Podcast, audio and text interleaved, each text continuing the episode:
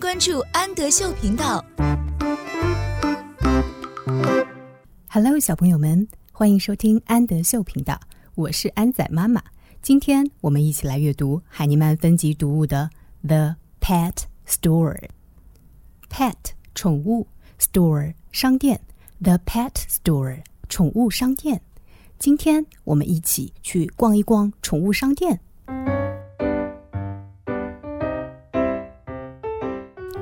Here is a kitten.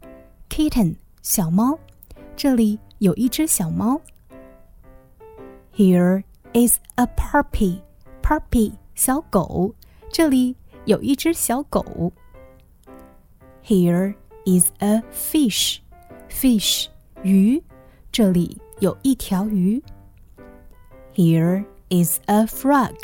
Frog 青蛙，这里有一只青蛙。 Here is a gerbil. Gerbil 沙鼠，这里有一只小沙鼠。